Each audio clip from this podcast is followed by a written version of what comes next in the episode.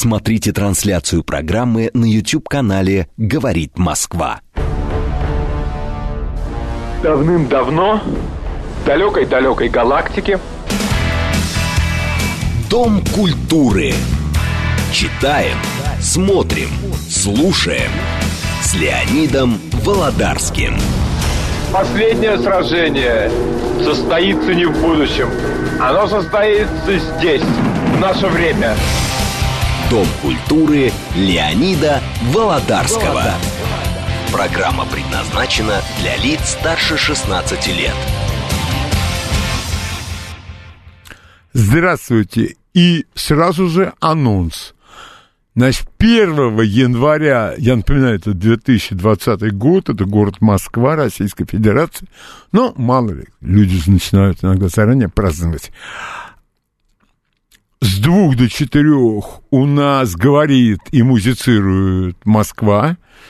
Это будет концерт и разговоры со слушателями, ежели кто-то, конечно, выдержит напряжение новогодней ночи. Второго у нас Елена Сиянова. На мой взгляд, с интереснейшей лекцией тема «Первые годы ВЧК». А 9 января Александр Колпакиди расскажет нам о первых 30 годах спецназа Главного разведывательного управления. Анонс я сделал, и теперь мы переходим к новогодней передаче, и я поздравляю всех слушателей, потому что у меня такой возможности до Нового года не будет, только после. Я поздравляю всех с неизбежно наступающим Новым годом. Я помню, когда я работал уже на другой радиостанции, пришел, ну, в общем, главный специалист, врач по выпивке. И я вам хочу сказать, что если вы найдете, он где-то час был, множество полезных советов. Вот что с чем нельзя мешать, а вот тебе кажется, что ты не мешаешь, а на самом деле ты мешаешь, а вот масса полезных советов. Масса. Итак, мы начинаем. Впечатление от пресс-конференции президента Российской Федерации Владимира Путина. Ну, что я буду о политике говорить, хотя уже там все это, все его вопросы, все его ответы, ну, я не знаю, уже и скомментировали, ну... Меня больше всего удивило поведение приглашенных.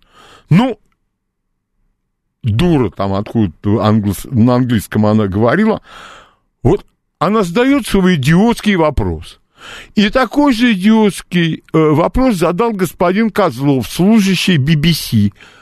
Их не волнует ответ. Я не представляю себя. А если бы был там не президент Путин, а Карабас-Барабас? Он бы их уменьшил, записал бы в свой театр бродячих кукол. Вот такое впечатление, что им главное прокукарекать. Вот они задали все вопросы, которые у них были согласованы. А дальше трава не расти. И вот это была тупая американская блондинка Меган Маркл. Потом была тупая американская брюнетка. Я не помню, как ее зовут. Ну и, конечно, во первых рядах это BBC. Это BBC. Вот я интереса ради посмотрел интервью президента Белорусской, Белоруссии Лукашенко. Вы знаете, ну, школа разная у Лукашенко и у нашего президента, но нашего президента они побаиваются. А Лукашенко они просто панически боятся. Ну, у каждого свой подход. Но меня перейдем к более интересным э, людям. Почему-то все женщины-журналистки, я не знаю, они волосы укладывали перед приходом два дня или, может быть, недельки полторы. Они постоянно трясут головой, откидывая куда-то непокорные пряди. Все это напоминает мне лошадь, которую мучают слепни. Не-не-не, это лошадь, я никого не имею в виду, упаси Господь. Это было бы невежливо. И еще как-нибудь было бы. Но я заранее отвергаю все эти обвинения как неорганизованные. Слушайте, Почему надо все время хвататься за волосы? Почему их надо все время поправлять? Там была блогерша, ее зовут Аня. Ей перед тем, как вылезти под камеры, она еще актриса, но она сыграла в этом, как его, есть такой универ. Это детей пугать, чтобы быстрее засыпали. Потому что если ты не заснешь, я тебе буду этот универ всю ночь показывать. Ну, это надо знать своего ребенка очень хорошо, потому что другой ребенок потупит глаза и скажет, нет, лучше Карабас-Барабас все-таки. Ну, не надо. Ну, ну как? Это улыбка глупенькая, постоянно нисходящая с лица. Потом, извините, я сам очкарик, я знаю, как ведут себя люди, которые без очков или без линз и плохо видят. Но все это было на лицо. Все-таки, мне кажется, что пресс-служба президента должна работать, как говорил один советский сатирик после а того, как он закончил быть великим советским сатириком, он стал весьма э, средненьким антисоветским сатириком и э, таким местечковым еврейским философом. Среди меня это никакого отклика э, найти не может. Но вернемся к этим замечательным журналистам.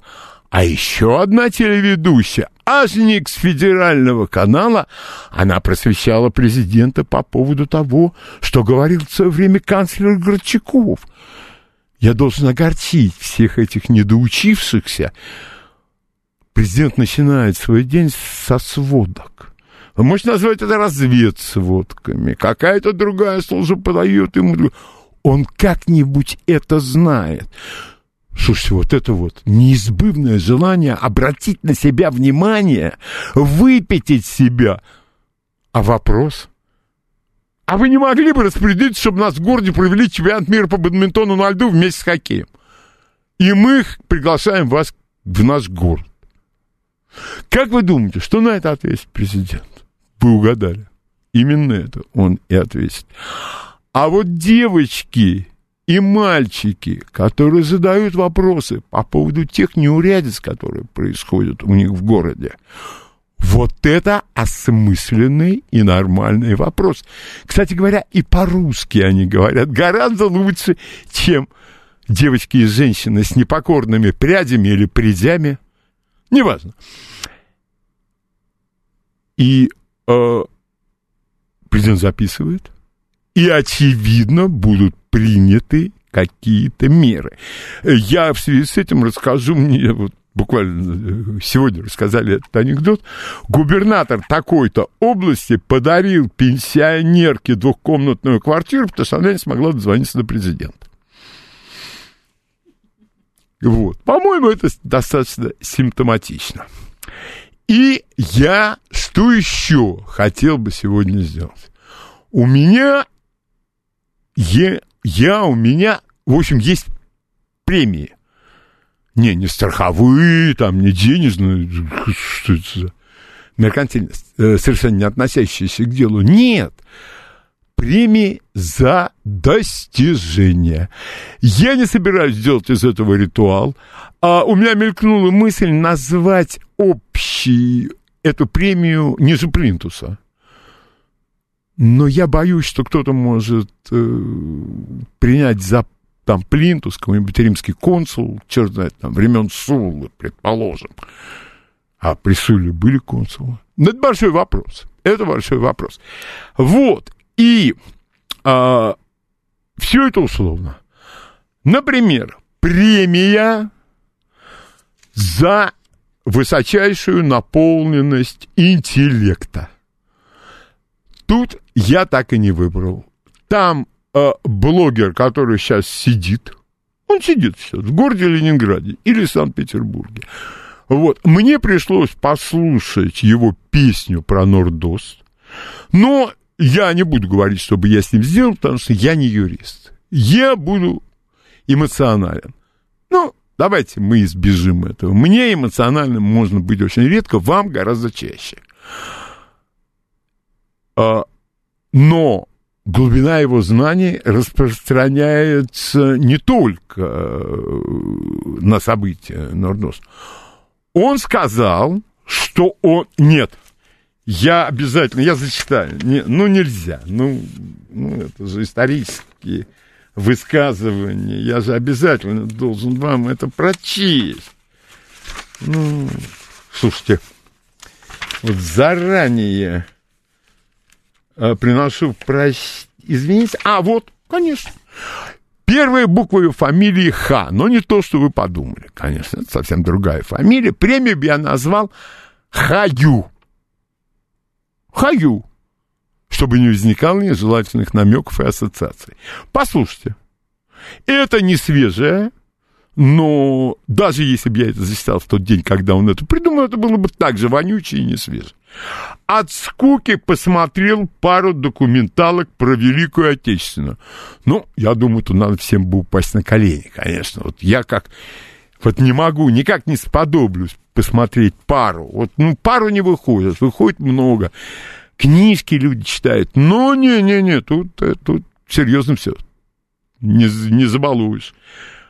Просто про тактику и стратегию войны. Посмотрите на этого блогера, на выражение его лица, на то, как он говорит, и на все остальное. Сначала даже не поверил, погуглил и нашел пару роликов. Но теперь официально заявляю, Сталин самый тупой, бездарный полководец в истории России. Вот тут у меня возникает извечный русский вопрос. Ты кто такой? Алексей Исаев. Я его помню, когда он только начинал свои изыскания на исторической почве. Он на моих глазах прошел путь от человека честного, порядочного и очень трудолюбивого до серьезнейшего историка Великой Отечественной войны. А тут пару роликов посмотрел человек. Вторая это, э, кстати, я хотел произнести Ксению Собчак, и я произнес. Но, что самое любопытное, у меня к ней нет никаких претензий, она живет своей жизнью. Ну, не хочу я ее обсуждать, и так много ее обсуждают. Но вот свою безграмотность хорошо бы прятать. Знаменитое выражение «промолчи». За, ну, вы помните, за кого можно там сойти. А Оказывается, колхозы, по мнению Ксении Собчак, были организованы в 17 году. Да. Ну, ладно. Так тоже бывает, и ничего мы с этим сделать не можем. Совсем нет. И потом, что я про нее хочу сказать. Ксения, вы попали на пресс-конференцию к президенту. Ваш вопрос пытках в местах заключения не может быть так задан, потому что в вашем поведении видно желание прохайпить или пропиарить. Извините, я на русский перешел, а потом продолжу говорить как надо. Себя. И это не сыграешь. Вопрос не подготовлен. Он плох по-русски. Но это же пресс-конференция с президентом. Если вы спросили президента, какие цветочки у него на даче растут, хороший вопрос. Я бы не был столь придирчив. Но речь идет о серьезнейших вещах. Вопрос надо было подготовить и, по крайней мере, задавать его внятно. Внятно. А я боюсь присуждать премию кому-то одному. Ну, подождем еще немножко. Может быть, они еще что-нибудь ляпнут. Премию за постоянство класса и игрового интеллекта сборной России по футболу. Эти ребята, от них можно ждать только одного. И именно это одно они нам и поставляют. А, есть еще, правда, бодрое занятие. Это, знаете, вот, э, я не знаю, это литературное слово или нет, вот когда развели СРА, я не знаю, может быть, нет. Я тогда, вы меня поняли, а я не то хотел сказать. Вот они друг с другом, эти блогеры, которые не знают ничего. 4 миллиона подписчиков у Хованского. Так, на всякий случай. И мне будут говорить о пользе блогерства? Говорить можно, я не поверю. Что я взрослый человек. Я много читал и продолжаю читать. Я много смотрел. И меня вот этими вот хайповскими штучками-дрючками не возьмешь. Ни разу. А сборная России, вы знаете, я все-таки думаю, чемпионат же мира пока что так и так. А ехать позориться, вот как-то это не по мне. Мне это не нравится. Так, у меня там были, из чего были премии? Как же, как же, как же без этого? А, телевидению в области создания сериалов и нашему российскому кино сразу две одинаковые премии за то, что наконец-то в последних их творениях исчез потрясающий, всепроникающий образ кровавого особиста, НКВДиста, там, я не знаю, нету в последнее время. Не, фильмы лучше не стали. Не-не, вы не волнуйтесь только. А вот, никто вас тут не собирается ясами почивать. Все осталось так же плохо. Отдельная премия за то, что люди полетели в космос, чтобы потом снять какой-нибудь гав на Земле. И я думаю, что нас это неизбежно ждет. А там есть такой космонавт Сергей Константинович Крикалев. Он герой Советского Союза и герой России. А про него снять слабо. Человек больше всех, по-моему, провел в открытом космосе. Человек летал и с нашими, и с американцами. Ну, не обязательно летать в космос. А он выступил против этого полета. И что бы вы думали? Его сняли. Вот мои источники в интернете. Я там свечку не держал, прослушку никакую не слушал. Его сняли. Но потом восстановили. Но я думаю, это не конец. Такие вещи не прощаются. Это еще одна премия, называйте ее как угодно. Это вот деятельность за гранью любой фантазии. Я понимаю, а он бы Филини бы не попросил. Никогда. Алексей Балабанов бы тоже никогда бы не попросил. И все остальные вменяемые люди, которые пишут хорошие сценарии и снимают хороший фильм, может быть, снимали и писали, может быть, здесь перейти на прошедшее время. Вполне возможно, вполне возможно. А, и я закончу я бы выделил одну премию на всех, но за их деньги. Вот эти, я посмотрел интервью, я про нее раньше не знал. И это ни в коем случае не снобизм с моей стороны. Это ни в коем случае не попытка обидеть эту потрясающую женщину, мне тоже непокорные пряди, зовут ее Ирина Шихман, по-моему. Она берет интервью у Евгения Баженова. Ну, я к нему отношусь с большой симпатией. С большой симпатией к нему отношусь. Я уже говорил об этом. Знаменитая русская пословица «Бери ношу по себе, чтобы не падать при ходьбе». Вот как только к Собчак попадает Волочкова, вот начинается вот то самое. Помните первую букву «э», вторая буква «э», но это бой титанов. Это уже на равных все происходит. Как только к Шихман попадает Евгений Баженов, а ему еще надо поработать над кинознаниями. Но какие его годы? Я абсолютно уверен, он человек любознательный, он хочет знать больше, он хочет смотреть больше, нагонит. Сто процентов. Это я вам гарантирую. Но когда он начинает говорить о кино, а собеседник говорит, ну, Жень! Как? Вот если, вот это и есть тот, та самая грань, тот самый водораздел.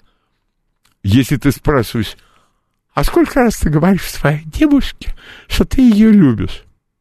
Ща посмотрю в калькулятор. Ща у меня там все отложено, у меня все там. И вот такие вопросы. Но поговори ты с ним о кино. Ну вот вопрос. Почему вы только ругаете? Почему вы не хвалите? У меня есть свои варианты ответа. Но это мои варианты ответа, это не Баженов. Но не следует этих вопросов. Другой сидит, а вот вы как? А как вы снялись в этом эпизоде? Если режиссер нормальный, режиссер пригрозил меня убить, и я снялся, как он сказал. Если актер думает о себе гораздо больше, чем он являет, он начнет рассказывать про Станиславского, про свое детство и так далее, и так далее. Герман Старший рассказывал, это был их медовый месяц с его женой, сценаристкой Светланой Кармалитой – к ним в номер на съемках впирается Ролан Быков, у которого свои взгляды на роль, которую он исполняет. Терман его выгнал, правильно сделал. Подумаешь, Быков, да хоть кто. Хоть Роберт Де Ниро, хоть Ален Делон, я тебе рассказываю, что ты должен сделать.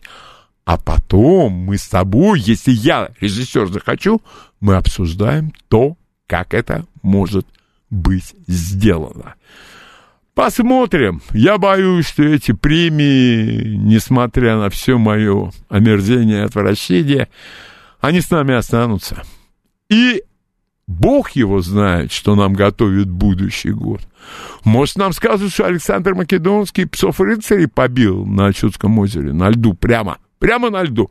А те на него пустили слонов — но ну, это же другая совершенно история. Может быть, у вас есть свои какие-то предложения по поводу, может быть, я кого-то забыл, а я наверняка кого-то забыл. И вы тогда... У вас может быть своя премия. И вы мне напомните, какую премию кому бы да еще раздать. Если по-моему, был фильм «Не будем прощаться». Это про героическую оборону Калинина. 41 год. Конец 41 года. НКВДшники обороняют. Уже, слава богу. И выскакивает из окопа актер Мерзликин, который играет, ну, офицер НКВД, и кричит «За Родину! За Калинин!» Еще о чем надо говорить по-моему, больше ни о чем говорить нельзя. Вы думаете, э, это конец хорошим новостям? Да нет, ну я бы был недобросовестен, если бы пришел к вам только с этими новостями. Вы помните, как переделывали «Кавказскую пленницу»? Как переделывали «Азори здесь тихие»? Нас ждет, я временно перейду на русский язык, ремейк мультфильма «Ну, погоди». Говорят, где-то есть трейлер. А, так это Баженов говорил в интервью этой. Ну, этой. Ну, вы поняли. Вот. Ну, говорят, что это почище устного счета и уроков чистописания. Новости на радиостанции «Говорит Москва». Потом продолжим. Читаем, смотрим, слушаем. Дом культуры Леонида Володарского. Итак, завершим тему предыдущего получаса. Это было бы не все. Один якобы спортивный обозреватель сказал, что когда немцы вторглись в Советский Союз, Сталин ЗА-2С, и его три дня нигде не было видно. Значит, от дурака и слова дурацкие. Есть такой документ, но эти ребята себя документами не утруждают. Еще чего. Не царское это дело. Называется он «Журнал кремлевских посещений», где записаны все люди, которые входили в кабинет Сталина.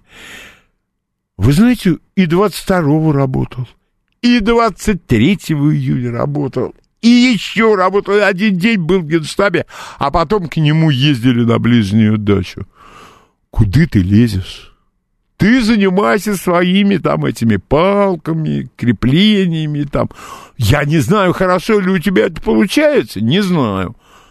Другой с гуманистическим образованием и чрезмерным весом начал что-то говорить про кота Шри, э, Шредингера. Но он не знает, что это такое. Но говорит. Но говорит. Но моя премия достается Дмитрию Деброву. Премию из студии. А то вдруг там, вцепится, не отымешь. Он у меня все ходы записаны. Как же? Смотрите, во-первых, 80% слушателей, э, э, зрителей, э, а Дмитрий Дебров это первый канал, сейчас 80% зрителей идиоты, тогда как 20 дельные люди, с которым есть о чем поговорить. А дальше я попросил всех сесть. Цитата. Кавычки открываются. Иногда я создаю достоевские ситуации или чеховские. Я напомню, Дмитрий Дебров ведет на канале передачу «Как там что-то выиграть». Там, ну, очень, короче, викторина. Иногда в моих фразах проскальзывает зощенковское потрунивание. 90 минут проходят как одна минута. Это по данным британских ученых, вот они подтверждают все это. Да, секрет передачи – гармоничное сочетание ума и денег.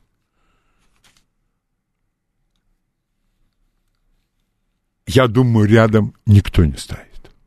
Ряд... Хотя Ксения Собчак что-то говорил, то, что там тупые там и так далее, и так далее. Там, я не помню, было ли произнесено волшебное слово «быдло», но я не буду утверждать, я этого не знаю. А это, это плевок в лицо тем людям, которые смотрят его передачу. Это еще надо посчитать данные какой-то независимой службы о том, кто смотрит, чего смотрит, во сколько смотрит, как изменяется численность зрителей по мере продолжения передачи. Первое место, и никто меня в этом не убедит. И все эти люди на виду они все получают очень приличные деньги. Каким образом? У меня вопрос только один. Каким это происходит образом. Мне было бы очень интересно, по признанию самого Деброва, он получает где-то, вам 50 тысяч долларов в месяц. А мне интересно, сколько на Первом канале получают звукорежиссеры, осветители, которые работают вместе с ним – ну где эти цифры? Чё-то мне никто этих цифр, я их нигде не вижу. Я вижу только хайповые скандалы, блогеры с блогерами и так далее, и так далее. А без этого их не будет. Без скандала они никого не интересуют будь это какие-то прошлые спортсмены, которые снялись в нескольких фильмах, которые действительно ниже плинтуса, и все прочее, и все прочее, и все прочее. Я еще раз задаю вопрос, считаете ли вы, что я кого-то обошел своим вниманием? И согласны ли вы с тем, что Дмитрию Деброву я своей волей присудил вот этот прекрасный приз. Значит, если это настолько мало значимо, что никого это не интересует, я перейду совершенно к другой теме. Хотя, с другой стороны, все эти люди настолько ничтожны, что вполне возможно, да я бы на них тоже не обращал внимания, но 4 миллиона подписчиков а сколько подписчиков у Дмитрия Деброва? И эти люди, я вам могу совершенно точно сказать, они не унаследовали лучших традиций Вольтера, Зощенко, и уж если к слову пришлось Чехова и, ну, Достоевский, ладно, он слишком специфичен. Все хорошо, значит, все это у нас обойдется без обсуждения со слушателями.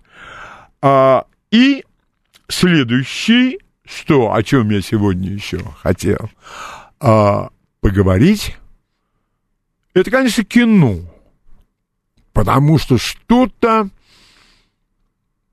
Да и вспомнить-то не о чем. Да, кино собирает деньги, и против этого не попрешь.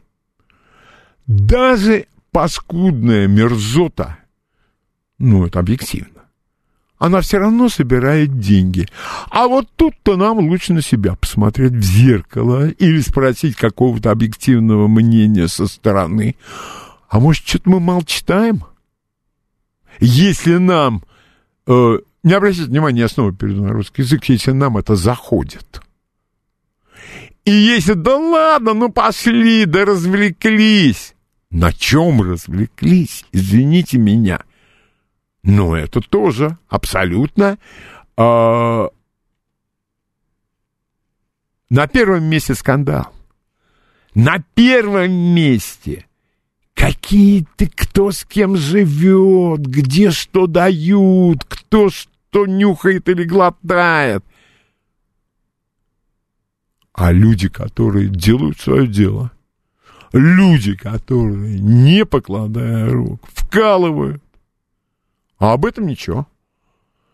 Правильно говорила, наверное, одна женщина из прекрасного мультфильма. Добрыми делами не прославишься.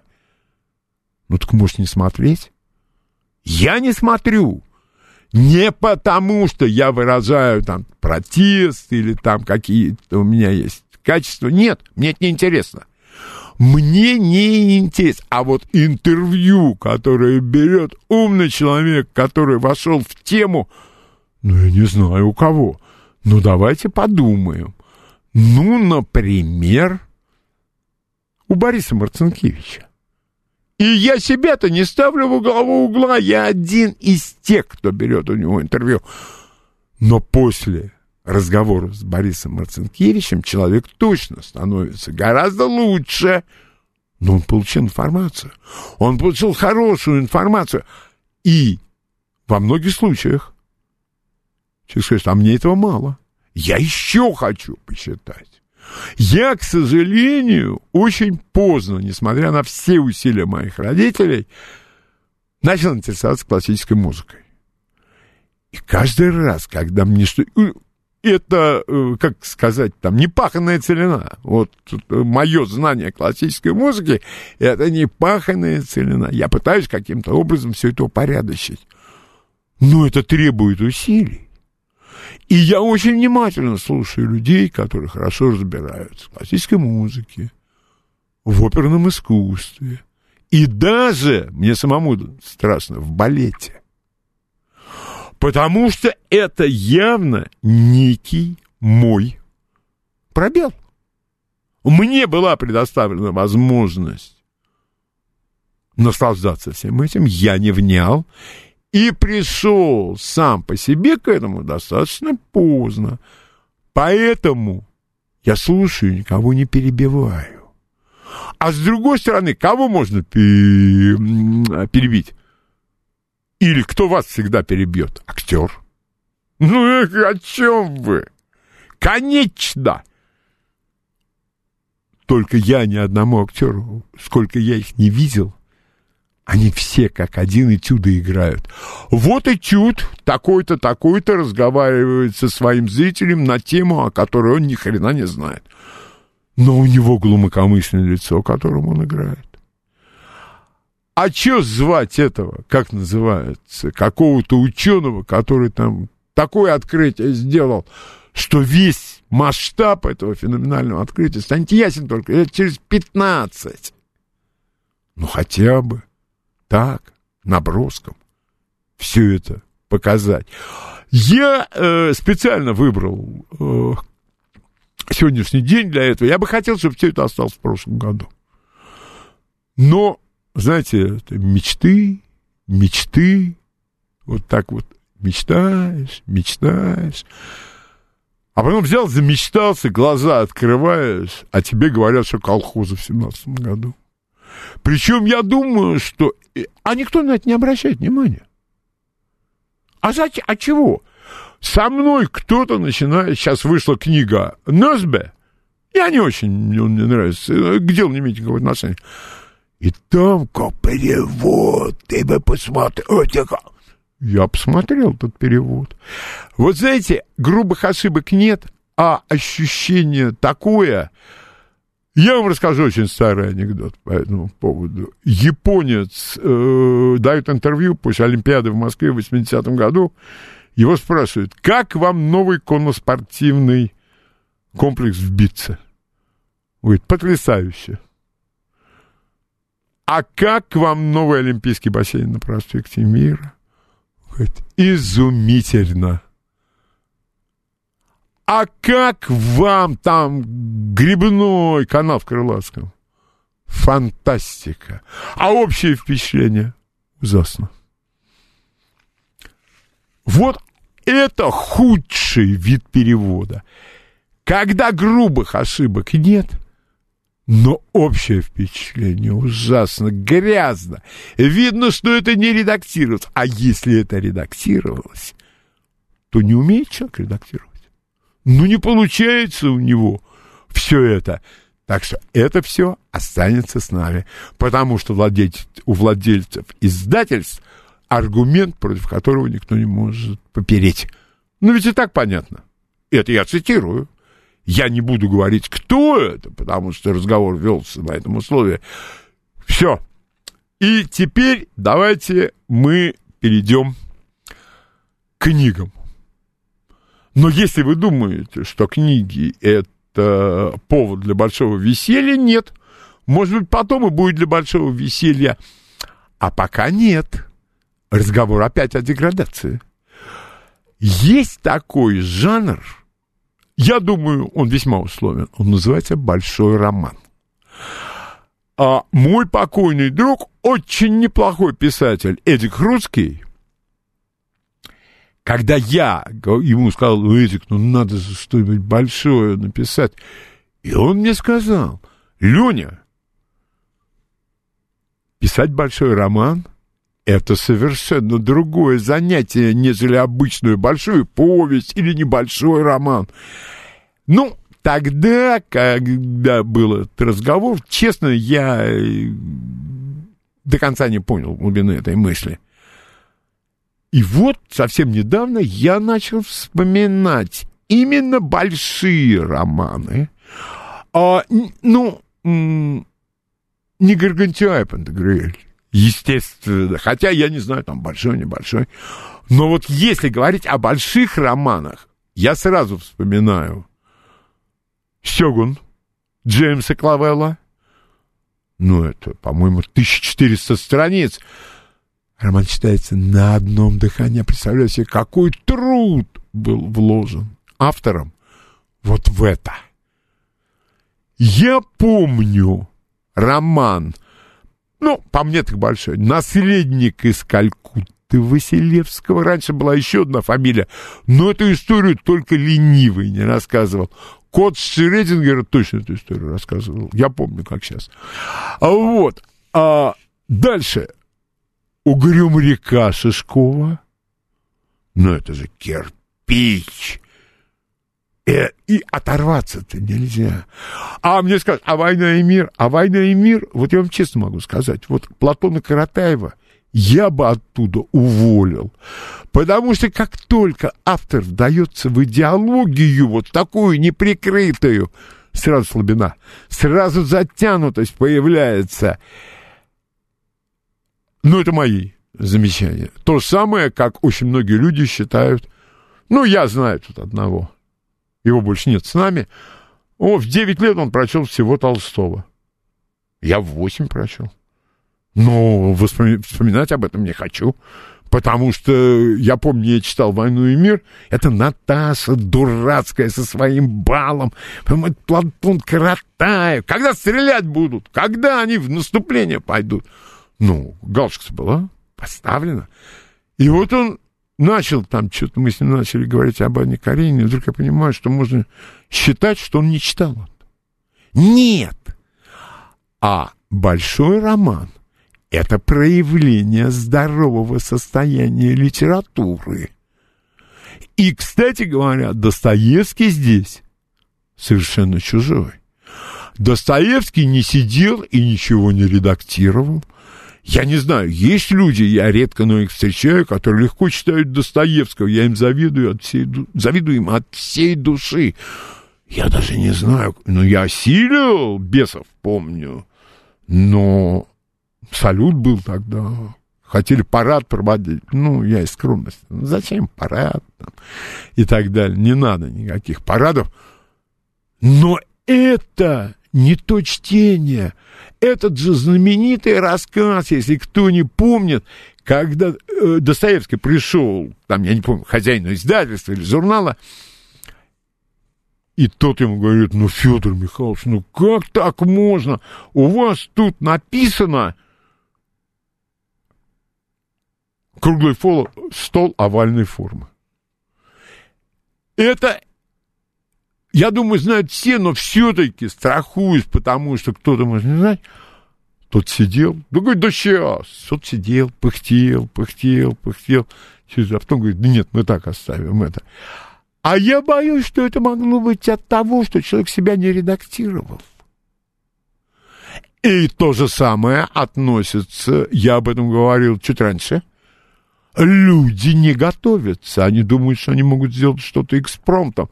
Для того, чтобы сделать с экспромтом, надо столько работать, столько перелопатить. Просто я даже, ну, я помню, меня куда-то пригласили, ну, сравнительно давно это было, и я должен был рассказать о шпионском романе. Я обожаю шпионский роман. Все такое.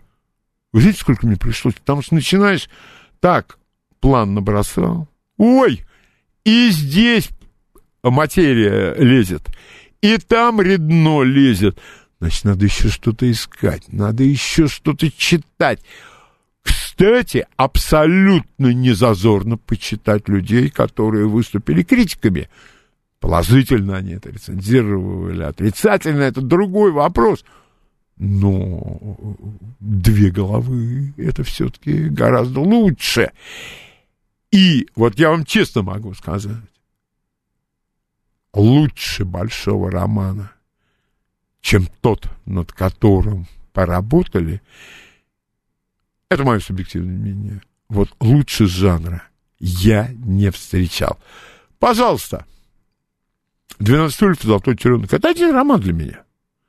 Там мне скажут, что он объединен там разными э, э, э, историческими обстоятельствами. Но, например, когда Варвара Лоханкина э, защищает и жильца Вороньей Слободки, этого полярного летчика, и там есть э, представитель псевдорабочего класса, который окончил Пазовскую академию, правда, который говорит, мы гимназиев не кончали, правда, гимназию Никита Пряхин не кончал, он э, закончил э, Пазовский корпус. И Варвара говорит, вот, вот, смотрите, в газете написано про него среди торосов и айсбергов. И Никита Пряхнин, а вот это мы понимаем. Айсберги, в айсберге, разные там Рабиновичи. Десять лет как жизни нет. И практически все это место пропускают. Только роман написан в 1927 году. 1927. А когда ты берешь еще комментарии к Швейку, к Ильфу и Петрову, вот это чтение. Вот это большой роман. Вот тут ты обретаешь то, что ни один блогер тебе не даст даже бесплатно. Это, как говорил Никита Михалков в, фирме, в фильме режиссера Рязанова, сама, сама, сама, ты сам давай. Ты давай сам. Никто тебя не собирается развлекать. А если тебя и собираются развлекать, то только для того, чтобы вытащить тебя бумажник. Как говорил герой, один из героев Салтыкова-Щедрина, он сказал, Растяпа, у тебя есть рубль. Дай его мне, я прикурю от него сигару. Вот не надо никому давать свои рубли, чтобы прикуривать от них сигару.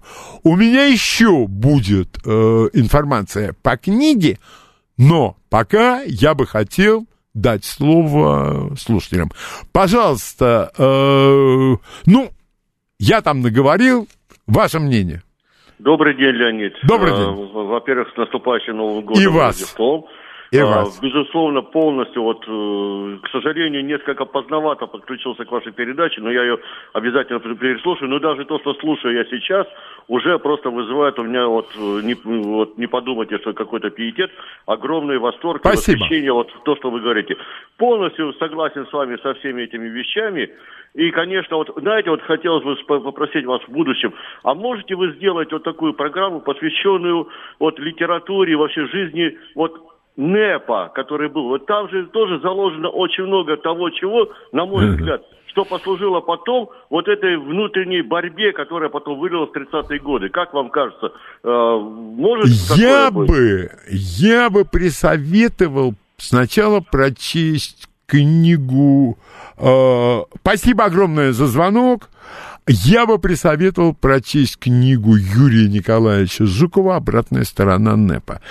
Потому что, когда выступает Ирина Хакамада и говорит, нужен новый НЭП, у меня сразу во- вопрос. Что читали по НЭПу? Какие там эти цифры видели? А то, что э, в ОГПУ везде были отделы, секретно-политический отдел, иностранный отдел, и было экономическое управление. Потому что коррупция при НЭПе захлестывала все, что угодно. Я бы порекомендовал э, Ильфа Петрова, конечно. Я бы по НЭПу порекомендовал... У Алексея Толстого есть великолепный большой рассказ или маленькая повесть «Гадюка». Вот женщина, которая прошла гражданскую войну и не на складе, а в боевой коннице. Вот как она попадает в эти обстоятельства, что с ней приключается. А так, прежде всего, Зощенко тоже, сколько влезет там по НЭПу, у него есть много чего есть. Но прежде всего, я считаю, Юрий Николаевич Жуков, обратная сторона НЭПа. Новости на радиостанции «Говорит Москва».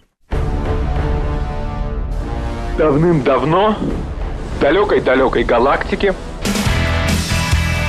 Дом культуры. Читаем, смотрим, слушаем. С Леонидом Володарским. последнее сражение состоится не в будущем. Оно состоится здесь, в наше время. Дом культуры Леонида Володарского. Программа предназначена для лиц старше 16 лет. Итак, я приглашаю слушателей к разговору о большом романе. Потому что я вполне, э, там, по своим пристрастиям, может быть, по сравнительно небольшой начитанности, вот перечислил то, что перечислил. Ну, и, разумеется, если вы хотите поговорить о том, о чем я говорил ранее, э, добро пожаловать.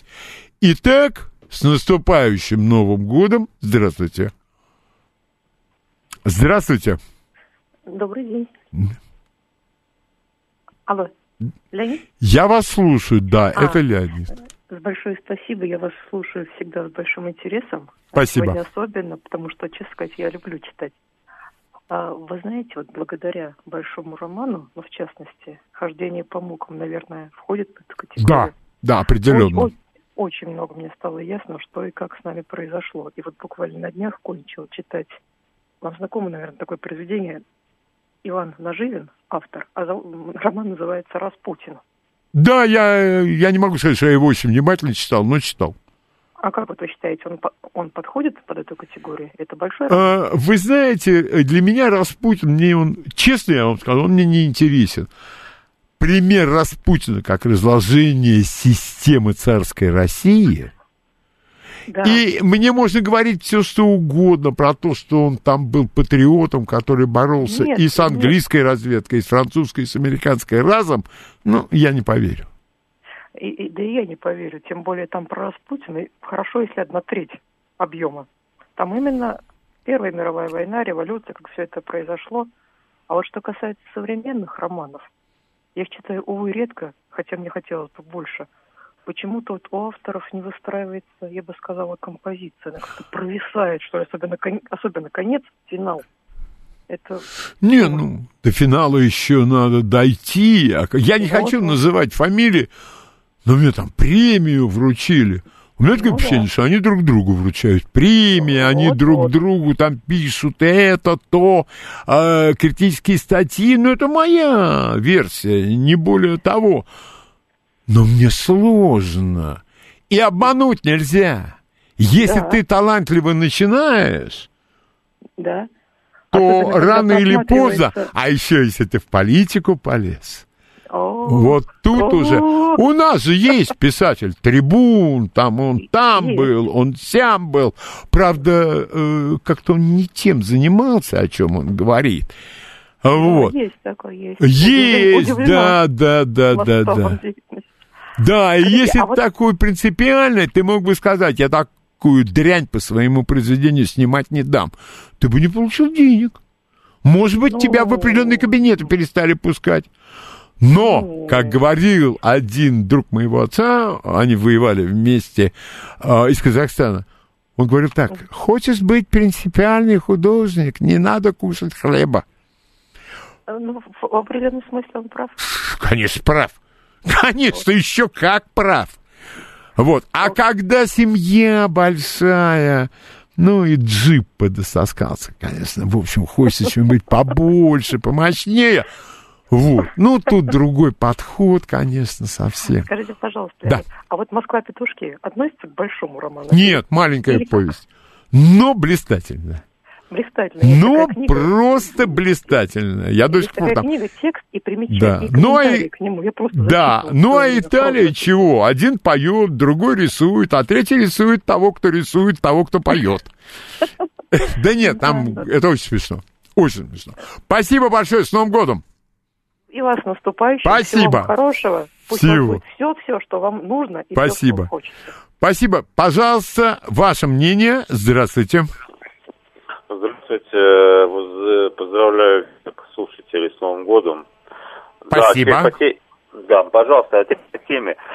Ну, вы говорите, главные романы, да, ну давайте сразу э, скажу, конечно же, главным романом Российской Федерации, бывшей РСФСР, наверное, является все-таки роман, э, который, так сказать, э, ну... автор- А можно название романа? Я понял, да, автор, за которым получил единственный в области литературы Нобелевскую премию, конечно, Тихий Дон. Шолохов написал. Но я когда его читал, да, нас учитель постоянно вот ругал в восьмом классе. Но я его смотрел через призму, конечно, фильма, через призму фильма я его читал. Я не знаю. Я Спасибо. читал роман. Спасибо большое. А я могу только одно здесь сказать, что «Тихий дон» — это небольшой роман, это что-то другое. Это что-то совершенно великое. Такое редко появляется. Я-то, в общем-то, назвал, ну, я не знаю, скажем так, увлекательная большая литература. А, да, Тихий Дон большая литература, но для меня это больше. Ну, вот э, терминологически я весьма не э, силен. А хождение по мукам, вот слушательница звонила и напомнила, это да. Причем самое интересное, а когда я был еще слегка отравлен либеральной пропагандой, там был роман «Хлеб». Он замыкает э, трил- э, э, хождение по мукам. И что самое интересное, и там был белогвардейский офицер, который попал красным, шпион, вредитель Носович. И я помню, люди прямо э, с пеной на губах, вот эта шпиономания сталинская, продавшаяся халуй Алексей Толстой. А сейчас выходит книга про белого шпиона, генерала Носовича. Да? Как там в «Мастере и Маргарите»? Наспионничает и убежит. Вот то же самое. Это и было. Вот как все поворачивается. Понимаете, оказывается, правда была. А Тихий Дон, по-моему, ну, я не знаю, я, это великая классическая литература. Просто вот для меня великая классическая литература. И не каждому уготовано написать великий большой роман. Вот мы смотрим книги, вот прямо в книжные магазины раньше, когда еще можно было, когда я э, видел хорошую карикатуру «Доска почета». И на доске почета висят QR-коды. Там 4 или 5 QR-кодов. А, пожалуйста, ваше э, мнение. Пожалуйста, здравствуйте. Здравствуйте, Леонид. Здравствуйте. Олег из Подольска. Очень приятно. Поздравляю с наступающим. И вас. И, спа- и, спа- и спасибо за, за новогодний подарок. Я уже волновался, как я проживу неделю без Леонида Володарского, а вы первый второго будете вместе с нами. Я вам Так объясню, А, Олег, а, подвига в этом никакого нет, и усматривать какие-то героические деяния. С некоторых пор у меня Новый год, это сегодня 31 а завтра 1 И без четверти час после того, как я стою, выслушиваю обращение президента и поднимаю там рюмку, бокал, я без четверти час ложусь спать. Совершенно верно, я с вами полностью э, солидарен. А вот, а у меня, кстати, может быть, мы это потом и обсудим, а у меня вот какая мысль. А почему надо жрать и пить водку обязательно ночью? Почему нельзя собраться к восьми, посидеть до двенадцати, в двенадцать попить чайку, послушать обращение, выпить шампанского и в час поехать домой? И не портить себе первое число. Когда едит, когда все говорят, ну зачем я вот это выпила, вот это съела, вот это вот да. Да, это именно так. Олег, еще раз большое спасибо вам. Огромное спасибо. Леонид, если, да, если можно, по поводу 1 января, вот вы прямо сейчас сказали, и опять в унисон. Я вообще 1 января, не знаю, ну насчет 31 понятно, как бы это Да. самое нейтральное, а 1 января я не люблю. Больше 25 лет. Знаете почему? да. Потому что 1 января 95 года наши войска штурмовали Грозный. И я ходил по своим М, да. знакомым 1 января и говорил, вы что, ничего не знаете? А что такое? Ну, говорю, идут тяжелые бои. Наши несут большие потери. Исход Ох. сражения вообще еще непонятен. А на меня смотрели счастливые рожи людей, обожравшихся Ну. салатом оливье, напившихся э, спирта Олег, рояль. спасибо Это- большое, но у каждого, наверное, есть такой жизненный опыт. А я вообще считаю, что чеченская война – это стравили.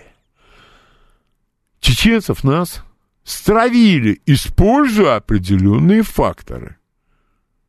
А потом-то вот никто не, как-то люди не помнят, что там убивали, а люди деньги, ну не людьми их как-то я не буду называть, а вот деньги они на этом делали. Все, об этом можно поговорить как-нибудь в другой раз.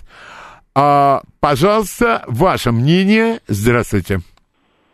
Леонид, доброго здоровья, Андрей И вам, и вам, Андрей. Да, с наступающим Новым С годом. наступающим. Я вот срочную службу служил на корабле три года кочегаром. Мгм. Поэтому море знаю, ну, как бы изнутри. Вот, и вот до- дорвался до Гончарова, фрегат Паллада. Фрегат Паллада.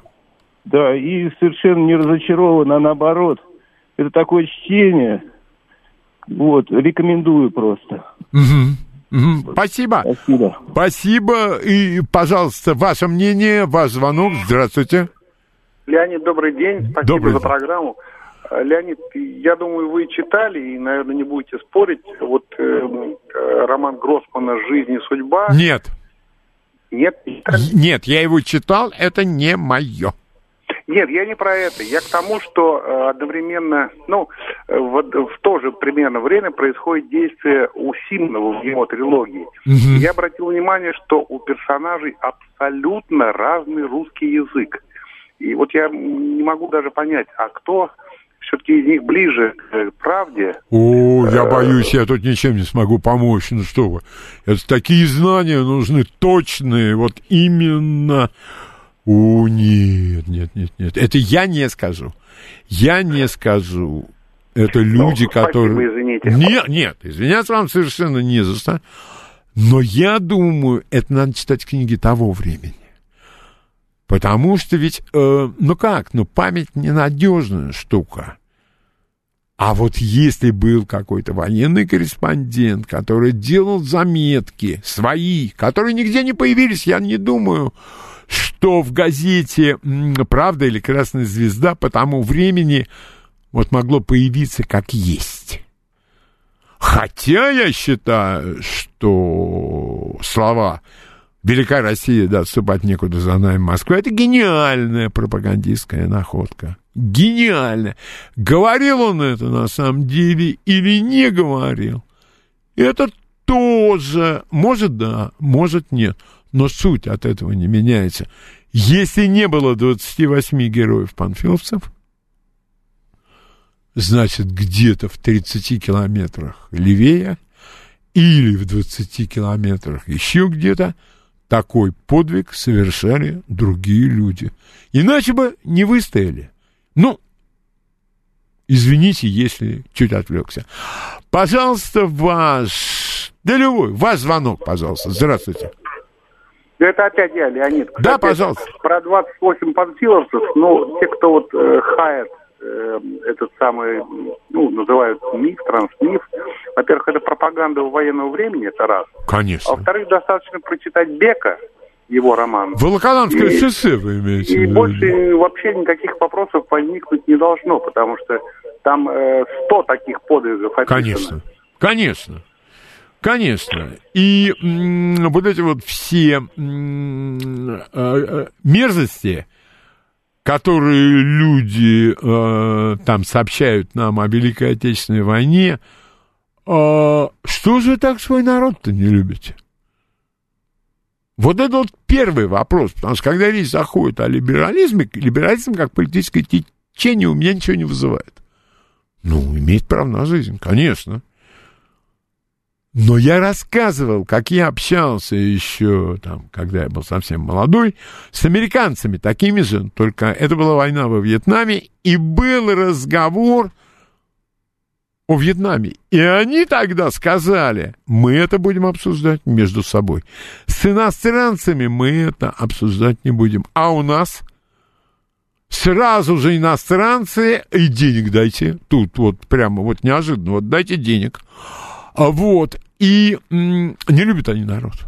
От этого и они говорят про 2 миллиарда жертв, а не жалко.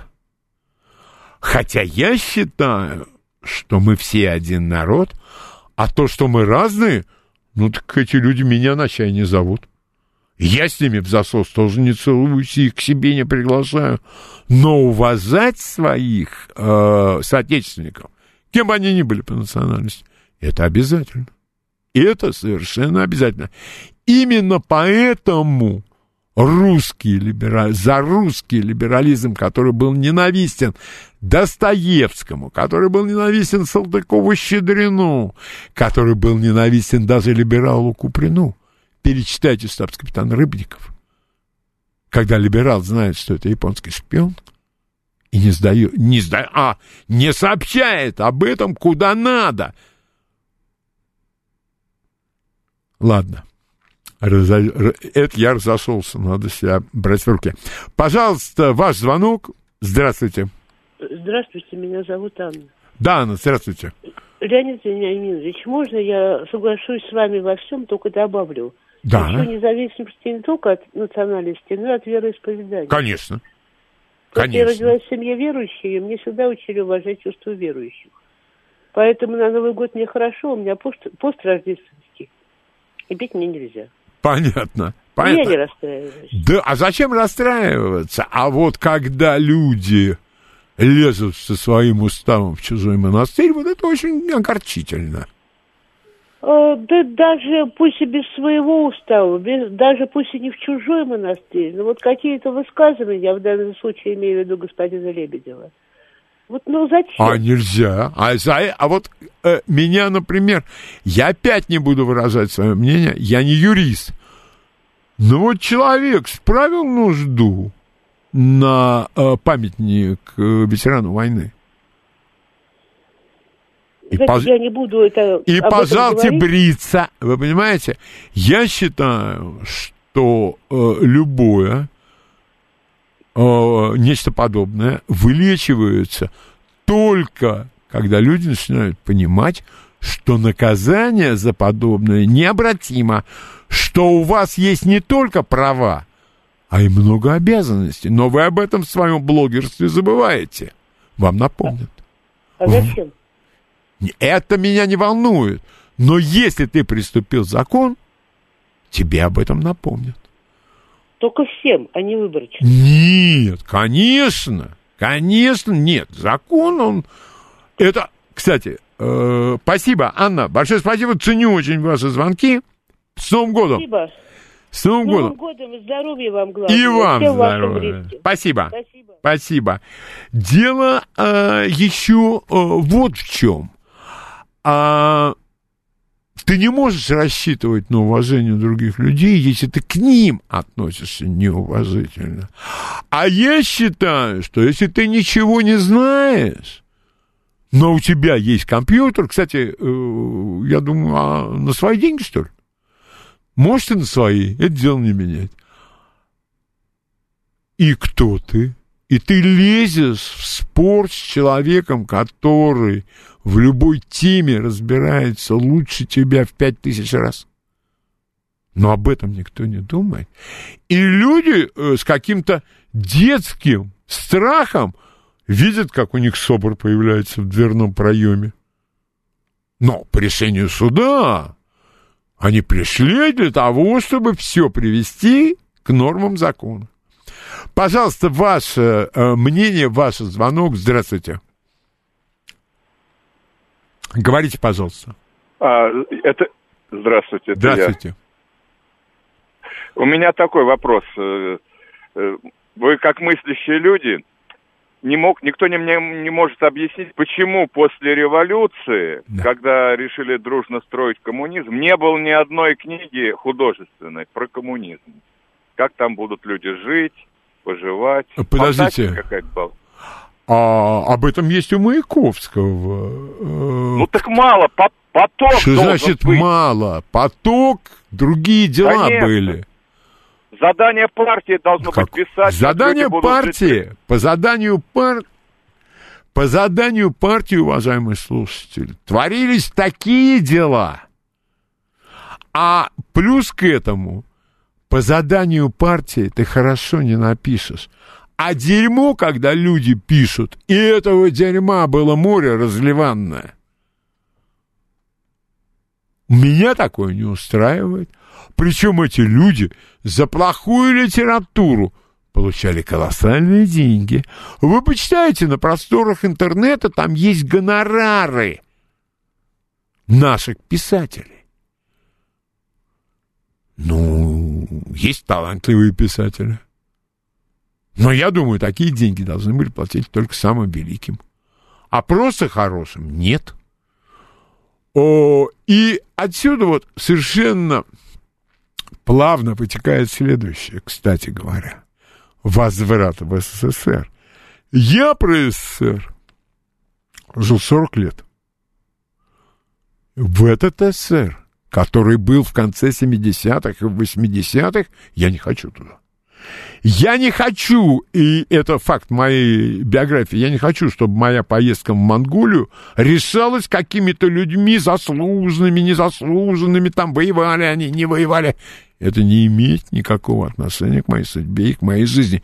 Я сам решу, куда мне ехать. И если на мне нет там гостайны, секретности, отойдите.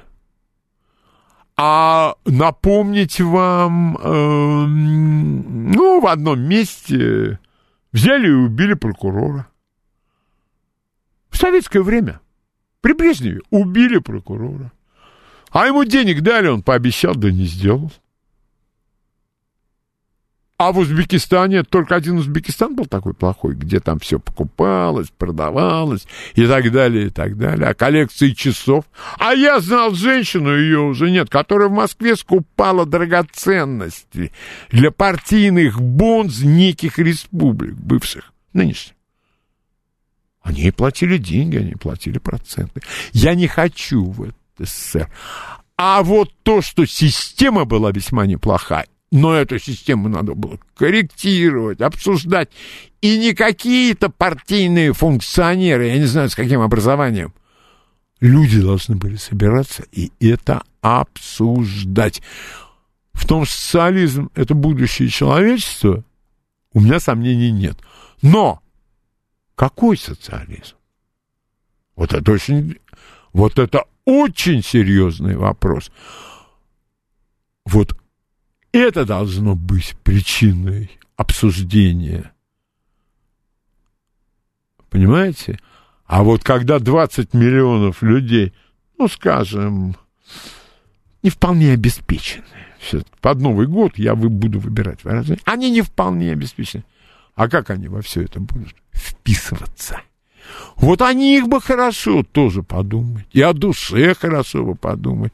А то, что систему сломали, система, которую при коррекции, при исправлении, она бы работала и переносила людям счастье, для меня это неоспоримый абсолютно факт. И очень хорошо, что у меня есть такая возможность говорить об этом а, перед Новым годом.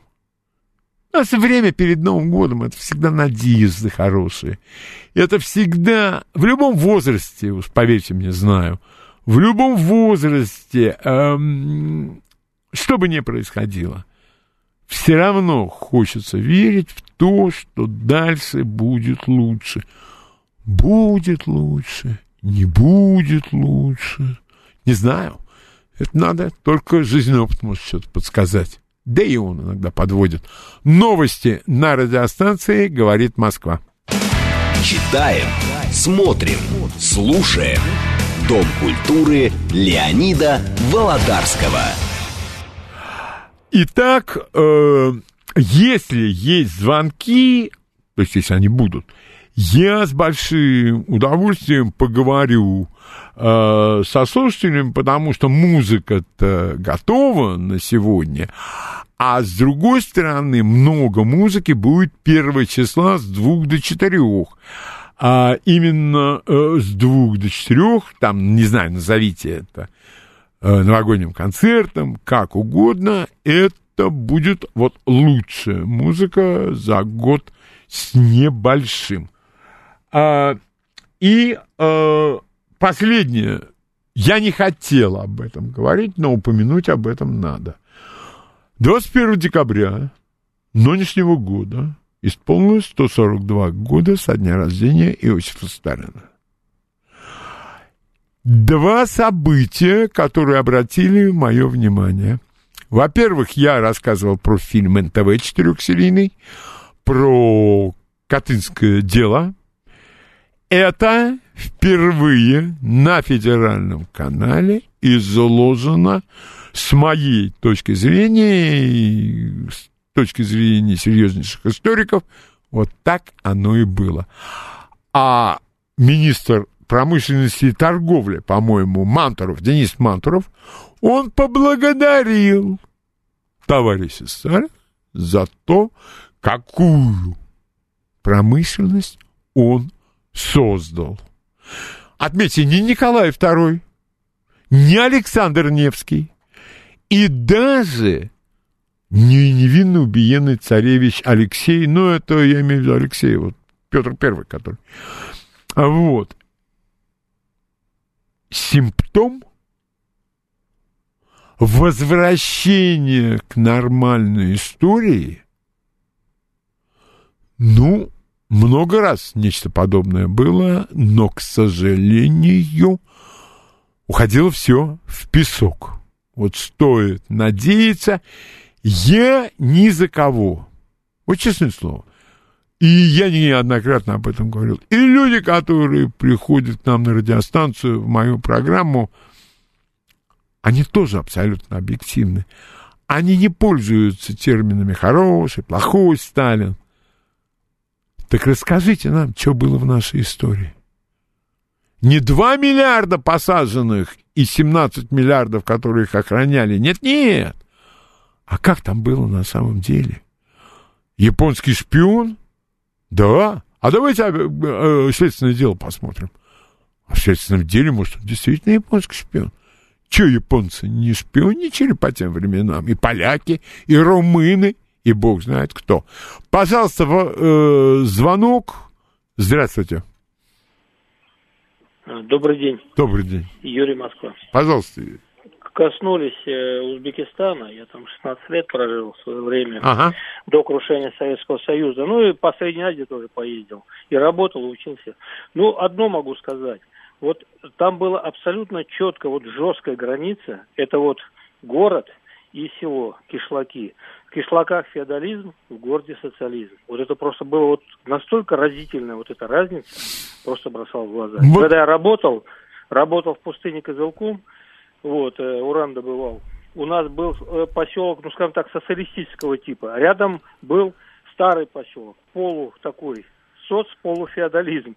И рядом древний поселок, вот там чистый феодализм. Понятно. Просто чистый.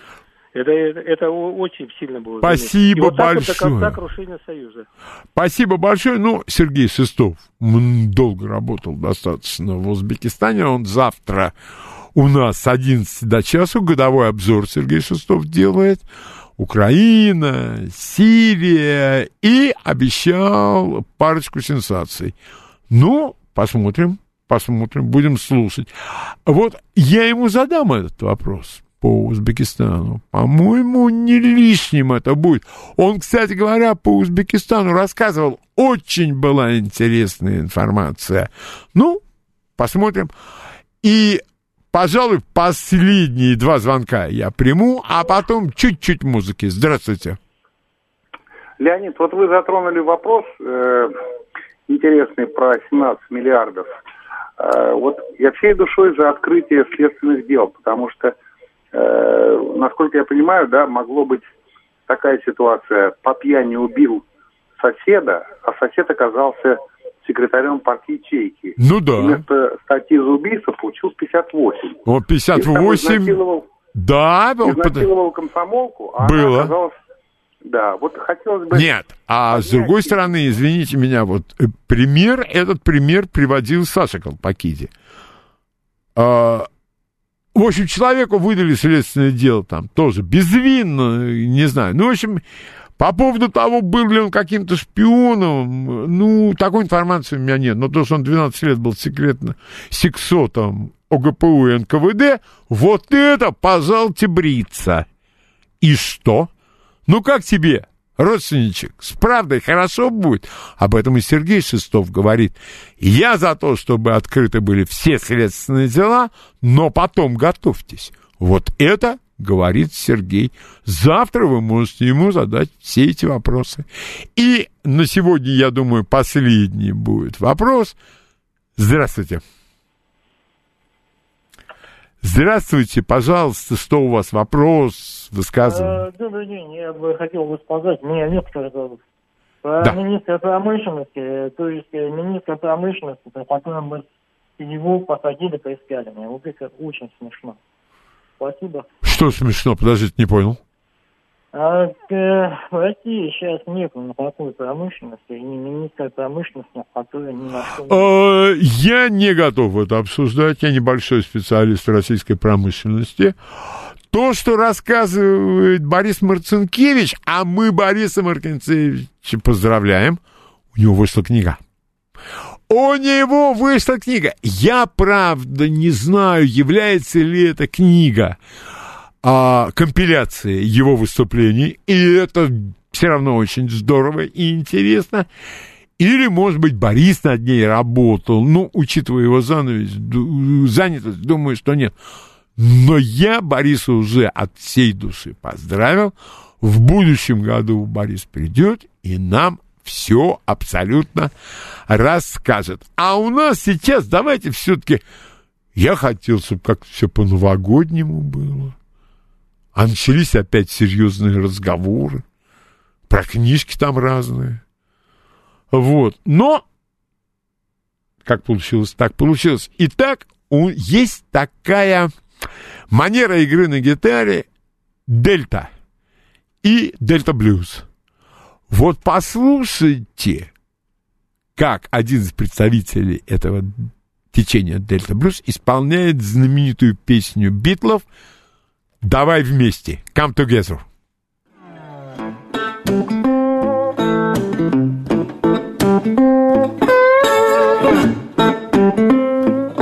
Дельта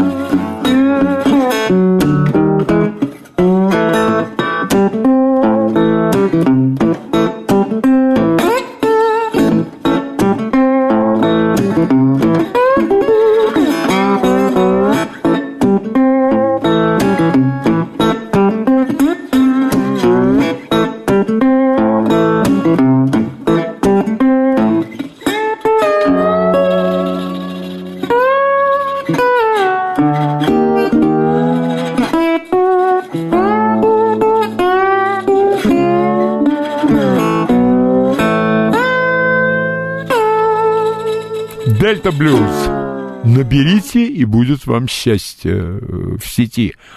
А дальше Роберт Джонсон, Walking Blues, ходячий блюз. Woke up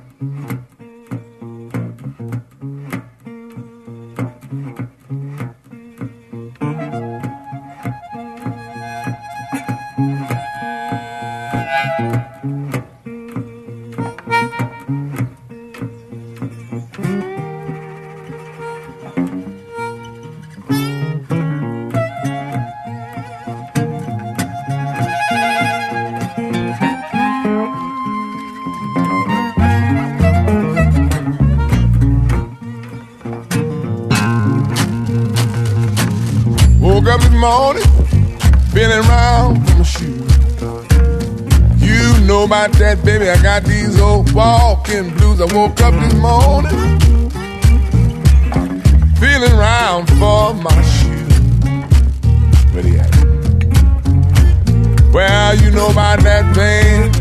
Look at here. I got these old, old, old walking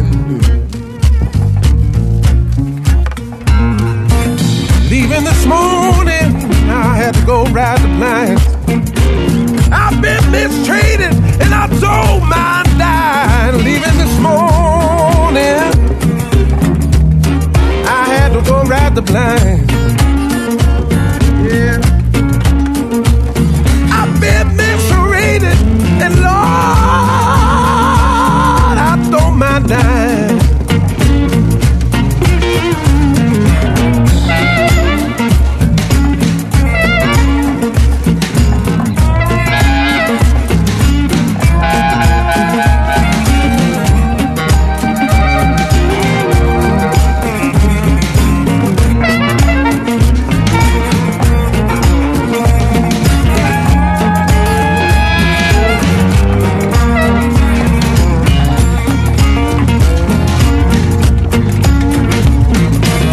Some folks tell me, oh, blues ain't bad. I got the worst dope feeling that I ever had. Some folks tell me, oh, blues ain't bad. You know, I got the worst dope feeling. Lord have mercy, I ever had. Morning, feel around my shoe. You know about that babe, that whole walking blue. Woke up this morning, I feel around for my Блюз. Ходячий блюз. И обещаю вам, что 1 числа блюз вы услышите совершенно точно. И думаю, не один раз. А у нас композиция «Тройка». Балалайка.